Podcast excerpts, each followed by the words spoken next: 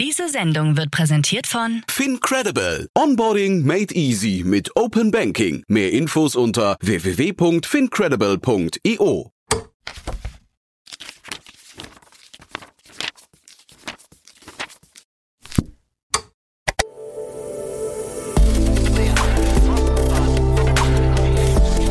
Startup Insider Daily. Read Only. Der Podcast mit Buchempfehlungen von und für Unternehmerinnen und Unternehmer. Hallo und herzlich willkommen zu Startup Insider Read Only. Ganz schön, dass du wieder dabei bist. Ich bin Annalena Kümpel, ich bin Moderatorin und ich interviewe für dieses Format Autorinnen und Autoren von Businessbüchern. Für diese Folge habe ich mit Andreas Lerche gesprochen. Er hat das Buch New Finance geschrieben. Der Untertitel heißt Gestaltung zeitgemäßer Finanzprozesse in Purpose-Driven Organizations. Und ich habe diesen Buchtitel gelesen und dachte, okay, das wird spannend. Und tatsächlich wurde es spannend.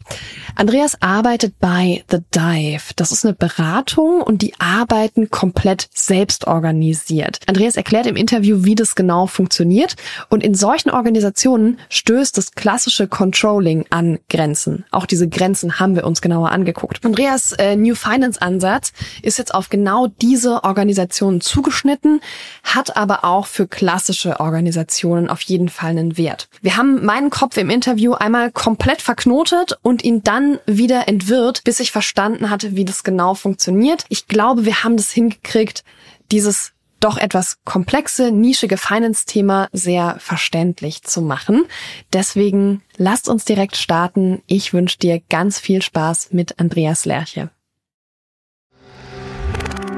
Werbung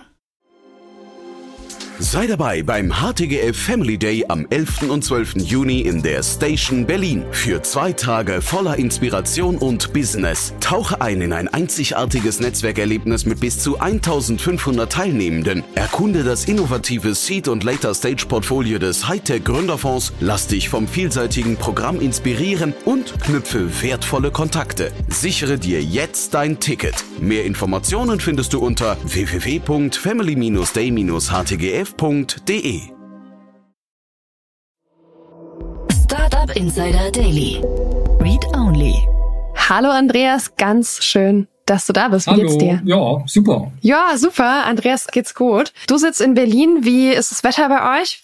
Zum, zum Zeitpunkt der Aufnahme, man weiß ja nie. Heute ein bisschen wolkig, wenn ich hier so rausgucke. Es war jetzt die Tage sehr warm, aber heute irgendwie ein bisschen, äh, naja, herbstlich ist übertrieben, aber nicht mehr ganz so sommerlich wie die letzten Tage. Okay, Andreas war heute noch nicht draußen, weil er musste gerade aus dem Fenster gucken und rausfinden, äh, wie, wie das Wetter war. Okay, dann versetzen wir uns ins leicht wolkige Berlin. Ähm, Andreas, du hast ein Buch geschrieben, das heißt New Finance, Gestaltung zeitgemäßer Finanzprozesse in Purpose-Driven Organizations.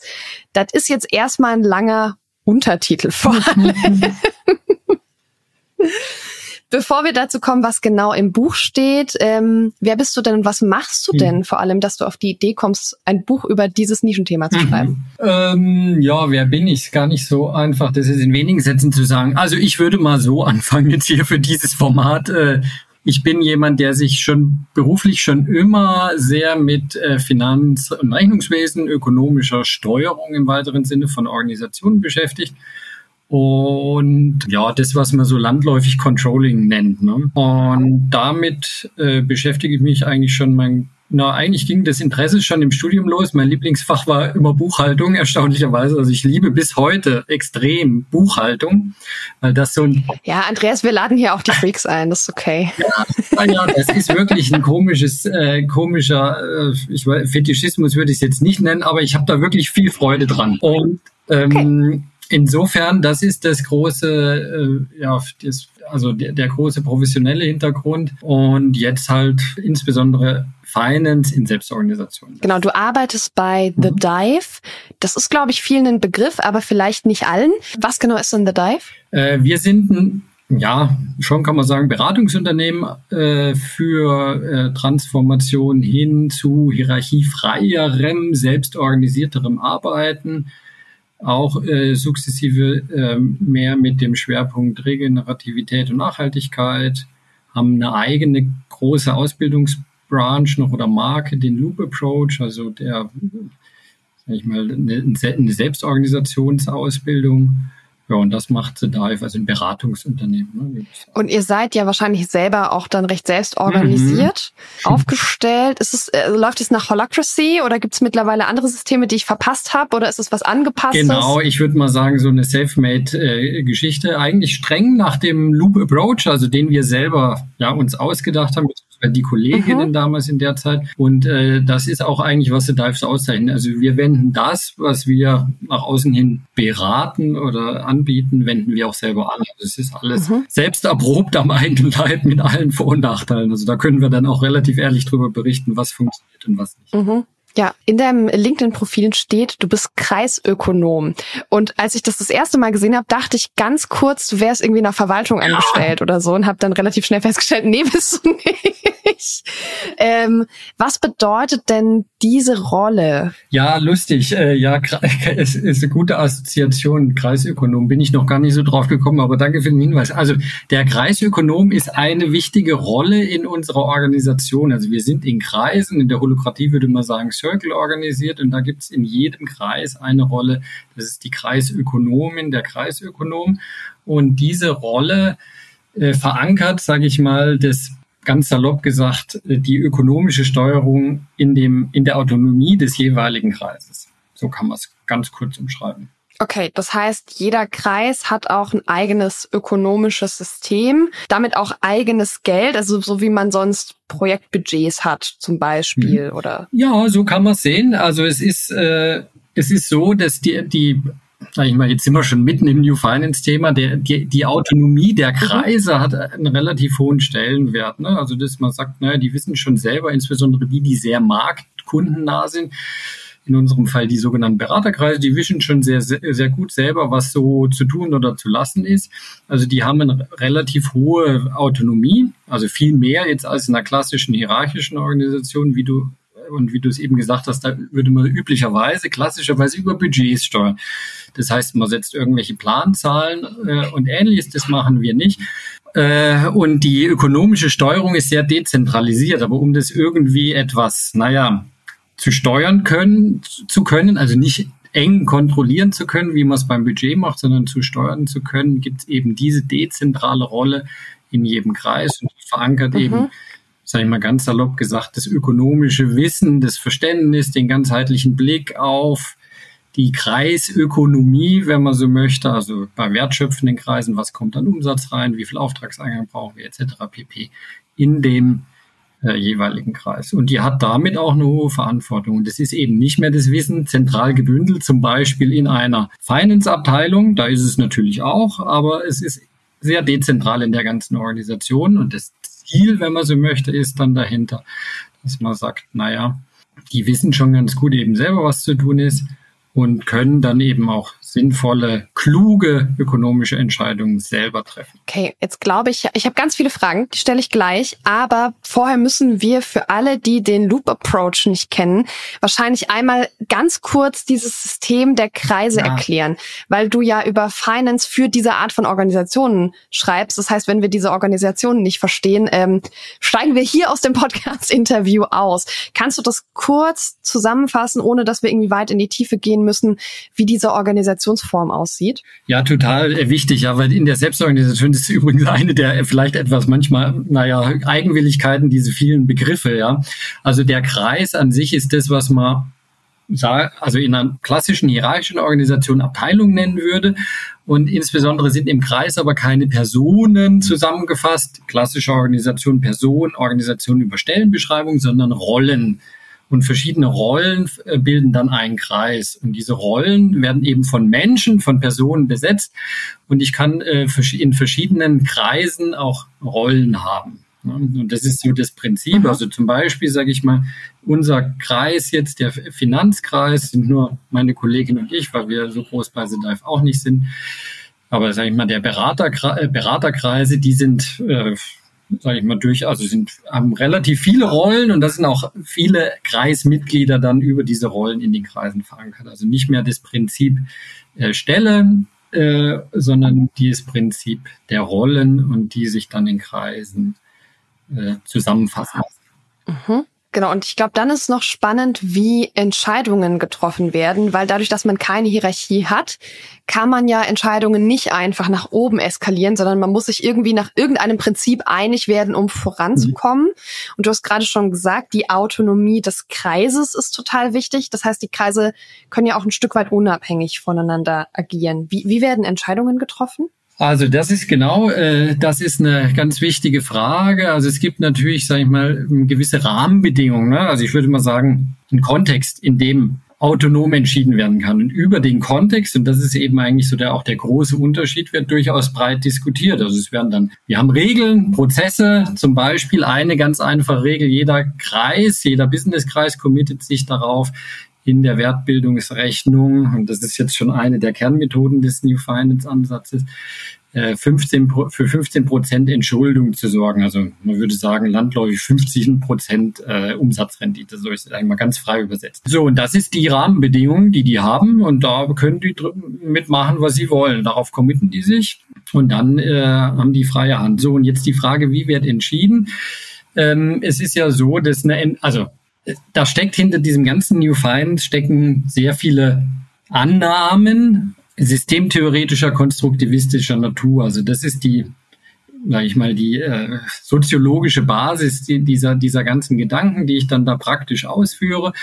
Äh, also die sind relativ frei. So, aber natürlich macht es schon Sinn, äh, wenn Entscheidungen, sage ich mal, sag mal, ein extremes Beispiel, Kollegen, Kollegen möchten neues Geschäftsfeld aufmachen weil sie sagen, ach mhm. super toll, wir möchten jetzt das und das machen, was weiß ich mal ganz äh, was Fremdes, was weiß ich, Stühle verkaufen oder ähnliches, also was gar nicht zu uns passt. Kann ja sein, ne? Mhm. So, und dann ist ja die Idee in der klassischen Hierarchie, würde man sagen, nee, von vornherein gibt's das eigentlich nicht, machen wir nicht, weil es nicht budgetiert ist oder ähnliches.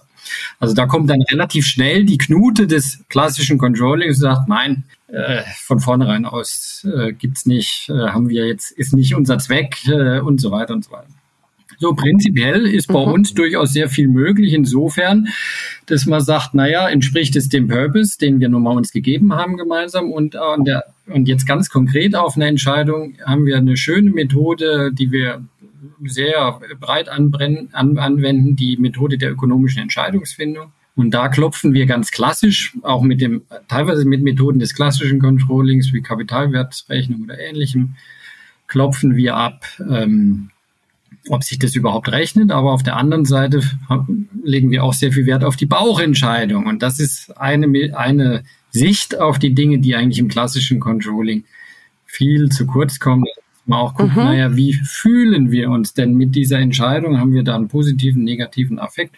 Sogenannte Affektbilanz wenden wir an. Ganz einfache Methode, sehr eingängig.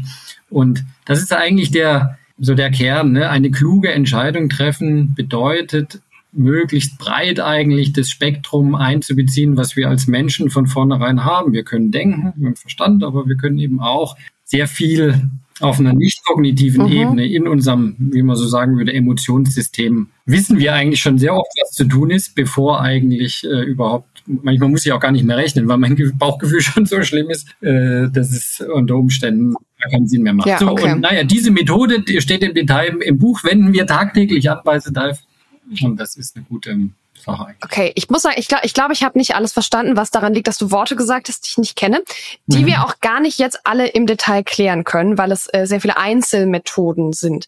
Aber was ich grundsätzlich verstanden habe, ne, ihr seid in diesen Kreisen organisiert. Diese Kreise sind grundsätzlich nicht hierarchisch und sie sind alle selbst organisiert. Ähm, und diese Kreise treffen auch auf ökonomischer Seite ihre eigenen Entscheidungen und dafür gibt's eben bestimmte Methoden.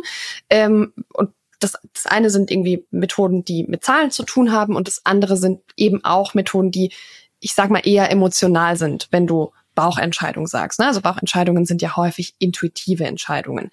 So, und jetzt gehen wir von hier aus mal weiter in die Basis. Ähm, warum also wo stößt die klassische Buchhaltung in dieser Kreisorganisation ähm, und in diesen Purpose-Driven Organizations an ihre Grenzen? Also was sind die großen Mauern, gegen die man da läuft? Mhm. Ja, also ähm, muss kurz unterscheiden, auch noch begrifflich äh, zwischen Controlling versus Buchhaltung. Also Buchhaltung müssen mhm. wir ja machen qua Gesetz. Also alles, worüber ich jetzt schreibe, ist das Controlling, also nur äh, als kleiner. Okay, ähm, dann äh, Controlling. Müssen, kleine müssen, müssen, ja, müssen, wir, müssen wir darüber reden. Ja, ja, weil das, weil das ist äh, insofern wichtig, weil ähm, äh, da- dass man da kein Missverständnis hat, weil viele dann sagen, oh, Ja. also ja, aber Buchhaltung und so weiter, das müssen wir doch. Ja klar, Buchhaltung müssen wir mal, ist eine Umweltanforderung, kommen wir nicht drum rum. Also übers Controlling, wo stößt an die Grenzen? Hm, Ich würde sagen, schon mal alleine in der Grundsicht auf die Organisation. Und das ist kurz eine, sage ich mal, der, wo, wo das Controlling ideengeschichtlich herkommt, beziehungsweise überhaupt die klassische BWL. Und ein ganz wichtiges Paradigma oder sage ich mal Denkrichtung ist äh, die Zweckrationalität. Also oben, salopp kann man sagen, oben wird gedacht, unten wird gemacht. Und äh, im Prinzip ist diese Zweckrationalität das große Paradigma äh, des Controllings und insbesondere, wenn man so möchte, orientiert sich in der Organisation im zweckrationalen Idealfall nichts, also alles eigentlich an dem oben gesetzten Zweck und Mitarbeitende, irgendwelche Handlungen, Kommunikation sind eigentlich immer dann nur das Ziel, äh, um einen äh, höheren Zweck zu erfüllen, der eben oben hierarchisch festgesetzt wird. So, und jetzt kann man so schon auf Organisationen gucken. Die Frage ist halt, mh, ob das so der, naja, der alltäglichen Wirklichkeit in Organisationen entspricht. Ne? Und äh, der zweite Punkt ist eigentlich, wenn man so auf Controlling guckt oder auf Organisationen guckt, diese Organisationen werden immer so wahrgenommen als Ansammlung von Personen. Und das ist schon an sich, zumindest aus einer soziologisch-systemtheoretischen Perspektive, ein bisschen fragwürdig, weil da ist das Phänomen Organisation ist Kommunikation. Und wenn man sagt, die Organisation ist im Prinzip, wenn man sich so vorstellt, ein Fluss aus ganz, ganz, ganz vielen Entscheidungen, dann ist dieses Bild versus Organisation als Ansammlung von einzelnen Personen bringt eigentlich alles, worauf dieses klassische Controlling fußt, total ins Wanken. Und im klassischen Controlling sagt man beispielsweise, naja, äh, eigentlich diese Rationalität, das können wir Menschen, also sagen auch die spannenderweise, also in der akademischen Controlling-Literatur, naja, so ganz rational geht's ja gar nicht zu in Organisationen. Deswegen brauchen wir ja diese Funktion, diese Einheit des Controllings, den Controller in seiner, in seiner Stelle, der sichert nämlich, das ist dieses sogenannte Prinzip der Rationalitätssicherung, äh, das sehr verbreitet ist in der, im akademischen Controlling, ähm, die sichern im Prinzip die Rationalität. Und das ist natürlich schon ein bisschen paradox, wenn man eigentlich sagt, naja, so wirklich rational ist nicht, aber die müssen es dann eigentlich richten. Naja, und äh, da kriegt man sich im Prinzip so ein bisschen seine eigene Grube. So, und was wir jetzt eigentlich sagen in der Systemtheorie, und ehrlicherweise haben es auch schon ein paar andere vor mir gesagt, es gibt so zwei, drei Leute, die das schon ähnlich äh, Systemtheorie und Controlling zusammengebracht haben. Und der Fluss der Entscheidungen, die Organisation als Fluss von ganz vielen Entscheidungen, dann äh, kommt man eben zu ganz, ganz anderen Schlüssen, als wenn man grundsätzlich diese Zweckrationalität als das große Paradigma ansieht.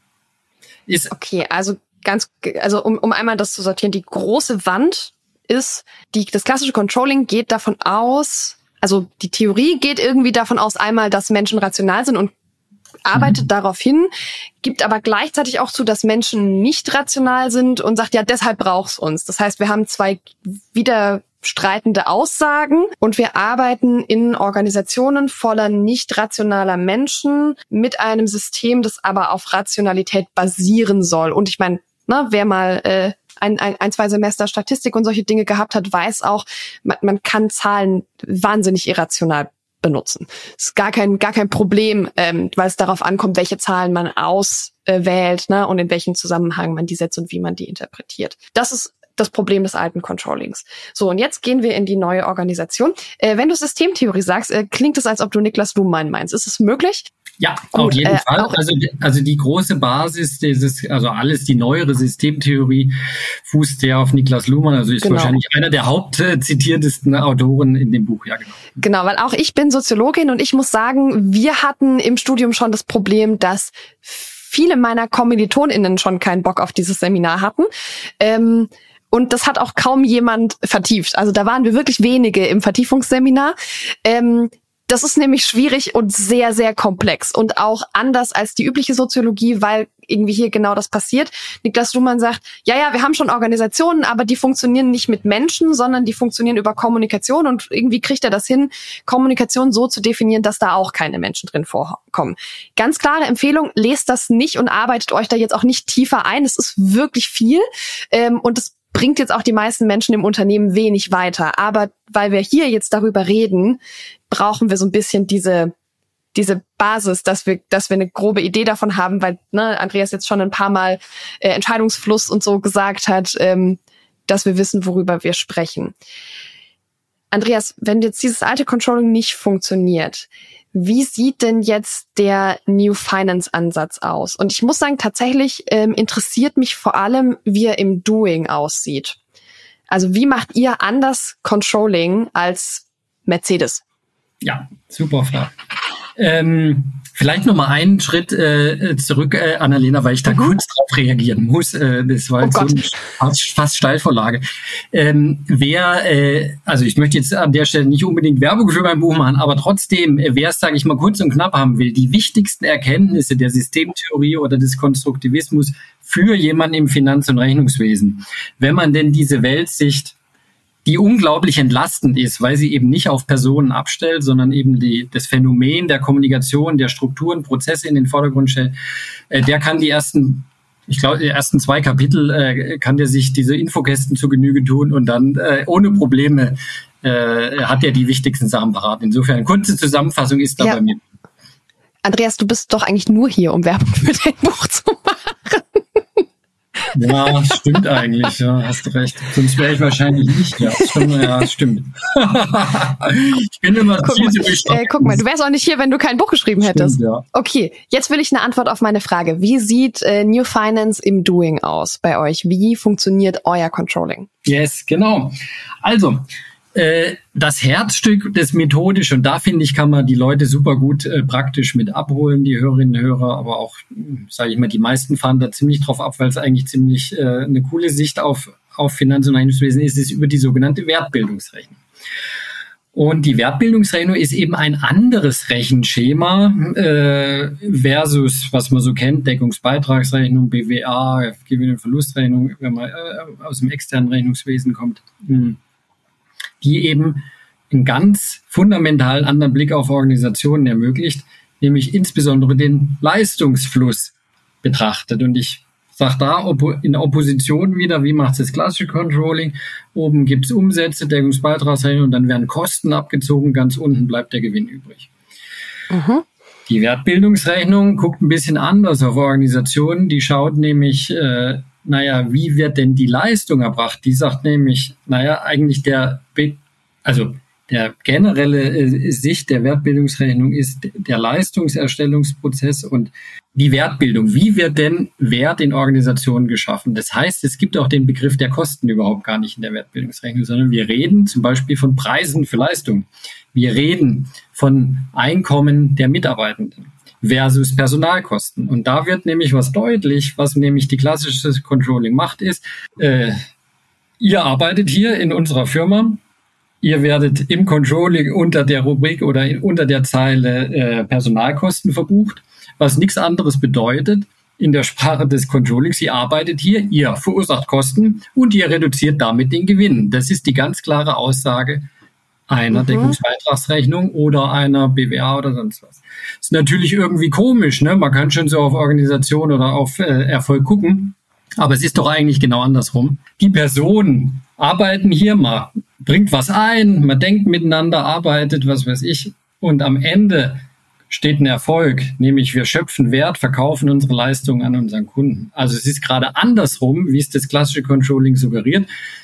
Man erbringt Leistung, und verkauft was an den Kunden. Und das ist eine ganz, ganz andere Sicht auf Organisation und die macht was mit den Menschen. Ich würde behaupten, es ist eine deutlich wertschätzendere Art, auf Organisationen zu gucken, auf Unternehmen zu gucken und auf ökonomischen Erfolg zu gucken. Was man natürlich nicht los wird, und das ist bei uns auch regelmäßig eine Diskussion, klar, es geht darum, was zu leisten. Ne? Also mhm. es muss Leistung erbracht werden, die auch ein Kunde am Ende dann wert schätzt und dafür bereit ist, eine Geldzahlung dann eben zu tätigen. Also ist die Rechnung nicht die gleiche, auch wenn man das anders nennt? Also ich habe also ne, ich habe irgendwie ein gewisses, ein gewisses Budget, ein gewisses Einkommen jetzt im Unternehmen und davon bezahle ich meine Mitarbeitenden, die, ne, damit die halt was leisten, damit wir gemeinsam dann Wert erschaffen. Aber ich muss ja trotzdem vorher und nachher vergleichen und am Ende irgendwie wissen, was jetzt an Gewinn rauskommt. Jein, äh, ist die Frage. Also vorher, da ist schon, da steckt schon einiges an Prämisse dahinter oder an, äh, also ich weiß es nicht, ob es so einfach ist. Ich würde sagen, es ist ja mhm. immer, es ist ja nicht statisch, so würde ich sagen. Ne? Also es ist ja durchaus also schon alleine, wenn wir sagen, der Kunde, ne, was ist das überhaupt? Also auf jeden Fall, was glaube ich faktisch, glaube ich, die meisten sagen würden, naja, irgendwie finden die diese Kunden ganz toll, was wir machen oder interessant. Also die sehen irgendeinen Nutzen da drin, irgendeinen Wert und dann kaufen die das ein. So, das heißt, es mhm. macht schon Sinn, wenn man äh, überleben möchte und das ist auch der große Punkt, überleben versus ein Zweck erfüllen, wie es jetzt in der klassischen Controlling, Zweckrationalität versus Systemrationalität. Also wenn man das Überleben als Organisation als große äh, notwendige Bedingung für alles weitere betrachtet, macht es schon Sinn, sehr äh, am Kunden, am Markt, an den Umwelten zu denken. Und dieser Blick, den öffnet genau so ein Schema, so eine, so eine Wertbildungsrechnung ganz massiv. Also den Blick nach außen in die Umwelten, den Blick auf den ganz komplexen Leistungserbringungsprozess. Und da den vereinfacht das klassische Controlling in einer, würde ich mal sagen, sehr zweckrationalen, durchmaschinierten Art und Weise sehr, sehr. Und genau das äh, erlaubt dann auch, dass vieles einfach, oder erlaubt das falsche Wort, also äh, ist die Gefahr, dass vieles tatsächlich ungesehen bleibt. Chancen, aber auch Risiken. Und mit so einem sehr viel offeneren Blick, wie es in eben diese Kernmethode der Wettbewerbsrechnung erlaubt, die eben von vornherein nicht so einengt, würde ich sagen, kann man sein Unternehmen deutlich besser steuern. Und kleiner äh, Zusatz noch, ähm, wurde ja erdacht und erfunden bei DM, Drogeriemarkt und später dann bei Alnatura übernommen, sind spannenderweise beides Unternehmen, die in ihren jeweiligen Branchen unglaublich erfolgreich sind. Obwohl die eigentlich in genau dieser Erfolgsmessungs äh, äh, Art und Weise, wie sie auf ihren unternehmerischen Erfolg gucken, vieles ganz, ganz anders machen. Okay, und jetzt hast du vorhin einmal erklärt, wie die klassische Ertragsrechnung aussieht, ne? also was man da von oben nach unten durchrechnet. Mhm. mhm. Wie sieht das bei euch aus? Mhm. Also ganz oben steht kann es auch, also wir bilden es jetzt in der, weil wir es auch technisch äh, so abbilden in der Dativ, aber das kann man mit jedem anderen äh, Programm, äh, SAP oder ähnlichem auch machen. Ganz oben stehen die Umsätze, das ist die Wertschöpfung. Die Wertschöpfung, je nachdem dann noch abzüglich, also genauer gesagt eigentlich Umsatz abzüglich äh, Wareneinsatz, wenn man so möchte. Das ist dann die Wertschöpfung und dem steht entgegen die Wertbildung. Also der Umsatzakt, generiert Wert, Wertschöpfung und der Wert, mhm. Wert wird gebildet durch Leistungen der Abteilungen, der einzelnen Kreise, der Mitarbeitenden etc. Und das ist, wenn man so möchte, ein Gegenstromprinzip. Und es trifft sich genau in der Mitte, nämlich in dem Umsatzakt. Wert wird gebildet. Der Kunde sagt, oh, super cool, ich kauf's. Wertschöpfung. Mhm. Und dieses Gegenstromprinzip leisten auf der einen Seite, Leistung wertschätzen auf der anderen Seite, das ist die Sicht, die eben mhm. dieses Rechenwerk ausmacht. Okay, und die Wertschöpfung ist das, wofür ich am Ende Geld ausgebe. Korrekt. Nee, die Wertbildung. Und die Wertschöpfung ist das, wo ich es reinkriege. Genau, die äh, ja, also die Wertschöpfung ist genau der Akt des, des Umsatzmanns. Also Wert wird geschöpft im Umsatzakt und Wert wird mhm. gebildet durch die Leistung der Mitarbeiter. Also ganz konkretes Beispiel. Okay, also, ja, okay. Genau, ich, ich mache jetzt, was weiß ich, Beratungsprojekt oder baue einen Stuhl. Ne, das ist die Wertbildung. Und der Kunde guckt mhm. sich den Stuhl an, sagt, super, toller, Stuhl, kaufe ich den, Umsatzakt, Wertschöpfung. Okay, gut. Ähm das heißt, ich, ich habe trotzdem immer noch eine, eine Seite, das kommt rein, eine Seite von das kommt raus, wenn ich nur auf mein Konto gucke. Ne? Also da, wo ein Plus davor steht und da, wo ein Minus davor steht, das sind immer noch, immer noch zwei verschiedene Seiten. Mhm. Und wir gucken uns das mit einem anderen gedanklichen Ansatz dahinter an. Ähm, so dass wir Kosten nicht als was per se Negatives empfinden. Das bedeutet ja am Ende, Ne, also dass man zum Beispiel, wenn man in die Frage geht, wie können wir denn optimieren, äh, dass man nicht direkt auf die Idee kommt, naja, müssen wir halt Mitarbeiter entlassen, müssen die halt schneller arbeiten oder so. Ähm, so, also das ergibt sich aus eurer Art zu rechnen einfach nicht so einfach, wie sich das aus der klassischen Art zu rechnen ergibt. Verstehe ich das richtig? Ja, das kannst du so sagen, genau so. Es kann, man kann es sogar so sehen. Also wenn man, äh, es gibt einen Kollegen, äh, der ähm, die sogenannte Wertbildungsquote äh, sich ausgedacht hat als eine eine Kennzahl. Und dann da zählt man einfach, ich finde es eigentlich ganz charmant, weil das so lustig ist, man zählt einfach in der Wertbildungsquote zum Gewinn, zum herkömmlichen Gewinn, die, äh, die Personalkosten hinzu. Und wenn ich dann so rechne, äh, habe ich, äh, habe ich und setze es dann ins Verhältnis. Und wenn ich das so rechne, macht es eigentlich gar keinen Sinn mehr, äh, Kosten zu sparen also Personalkosten zu sparen im landläufigen Sinne. Weil es ist ja auch de facto so mal ein ganz einfaches Beispiel. Ne? Wenn jetzt Entschuldigung, ganz kurz, das, ergibt, glaube ich, noch keinen Sinn für mich. Warum sollte man seine Personalkosten einfach auf seinen Gewinn drauf rechnen? Also was, das, dann hat man halt eine mathematische Operation gemacht. Aber was habe ich denn dann? Naja, äh, ja, die, naja, also nochmal von vorne vielleicht, äh, war äh, vielleicht zu kurz erklärt. Die, ich mache mal vielleicht an einem Beispiel.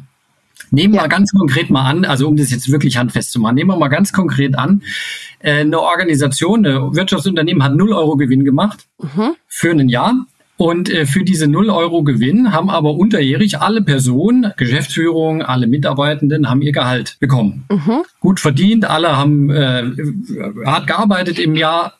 So, mhm. und dann ja. haben wir 0 Euro Gewinn. Und dann stellt sich ein Controller hin und sagt, uh, ein schreckliches Jahr, 0 Euro Gewinn. Ja, aber wir haben naja. ja Arbeitsplätze geschaffen, Menschen ernährt. Und so, das, das macht genau. man, um zu sagen, wir haben hier, da, hier ist ein Wert. Ähm, so ist es, genau. Ja. Und somit jetzt mal, ist, an dem Beispiel wird es, glaube ich, vielleicht klarer. Mhm. Ähm, und die, die, der, äh, der Zweite Punkt ist natürlich, und deswegen sagen wir auch nicht 0 Euro Entschuldung, AK Gewinn ist notwendig, sondern äh, durchaus macht es schon Sinn in einer, wir leben ja auch in einer, mit unserem Unternehmen in einer kapitalistischen äh, äh Wirtschaftsordnung, da kommen wir, beißt die Maus keinen Faden ab an der Stelle. Das heißt, es macht schon Sinn, einen, einen gewissen Überschuss zu erzielen.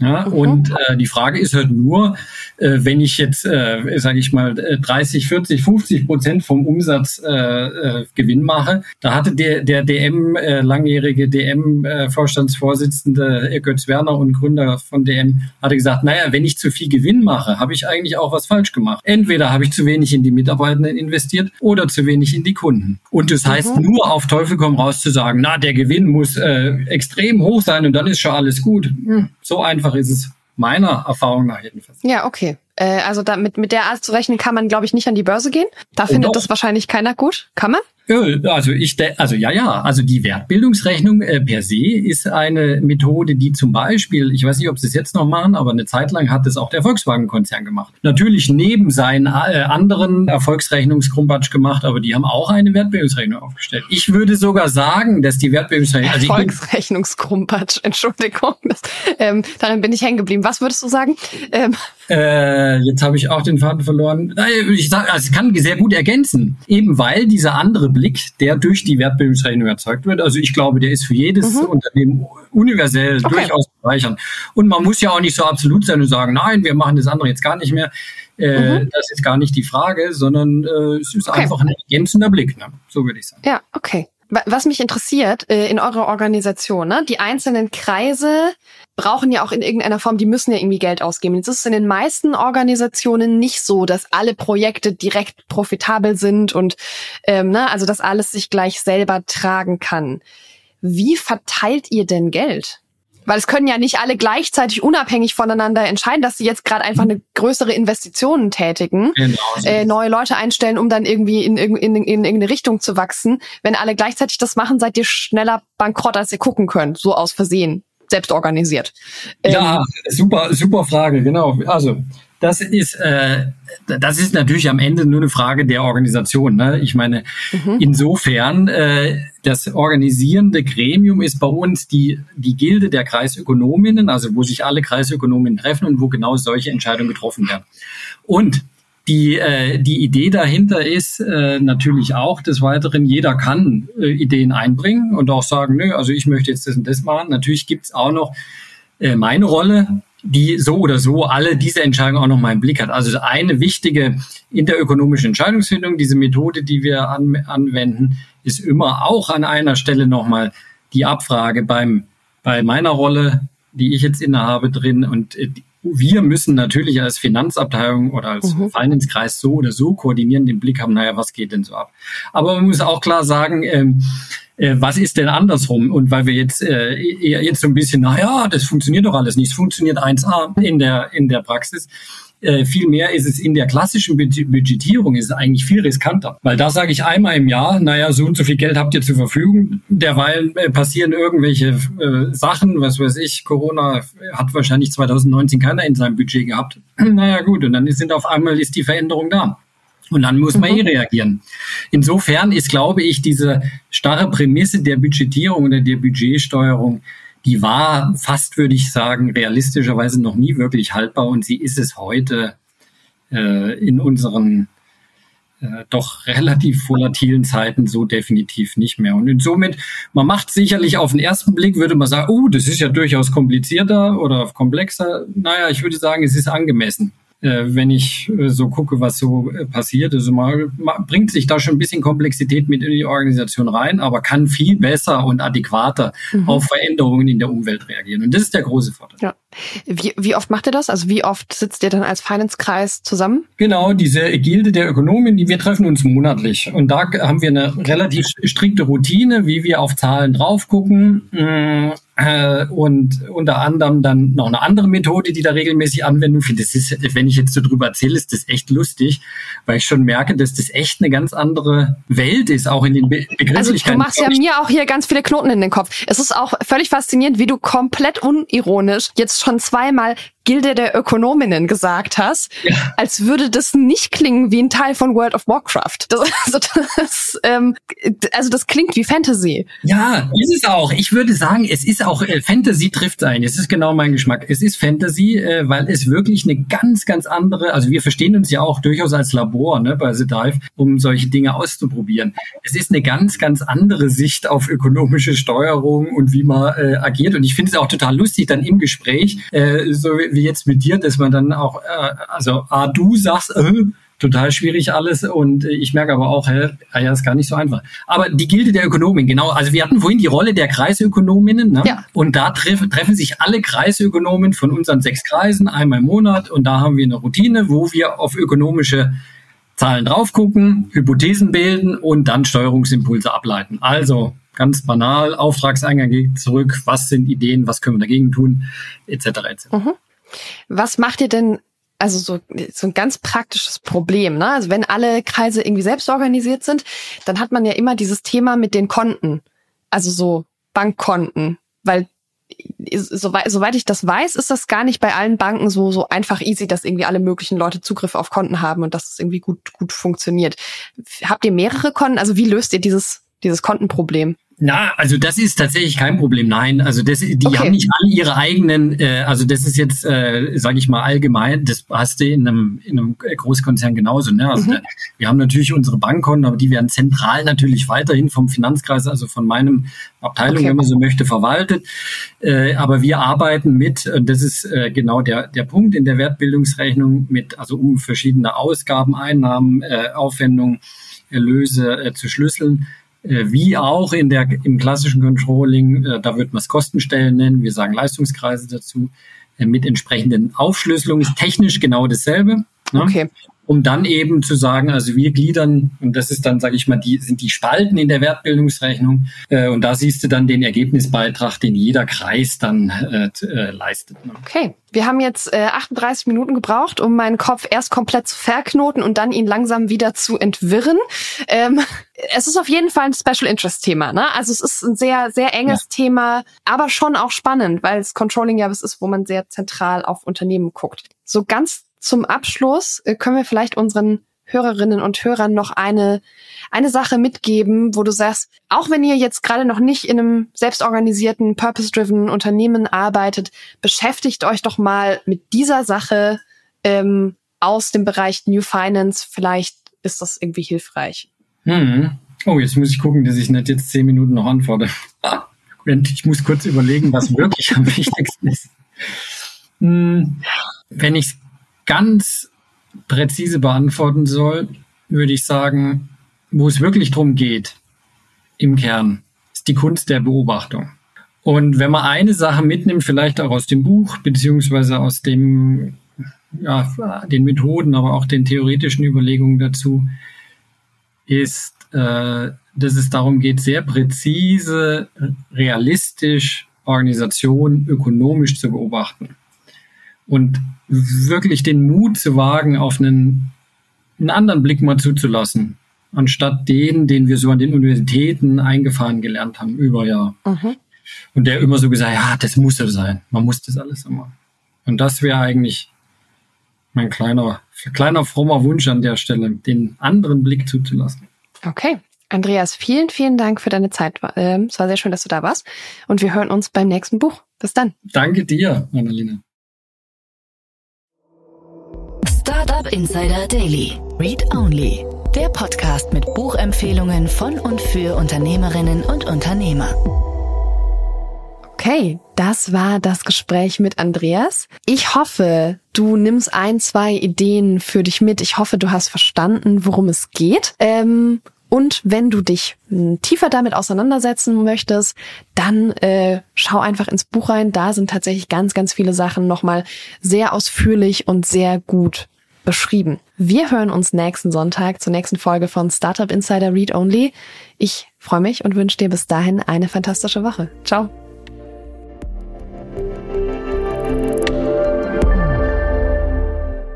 Diese Sendung wurde präsentiert von Fincredible. Onboarding made easy mit Open Banking. Mehr Infos unter www.fincredible.io.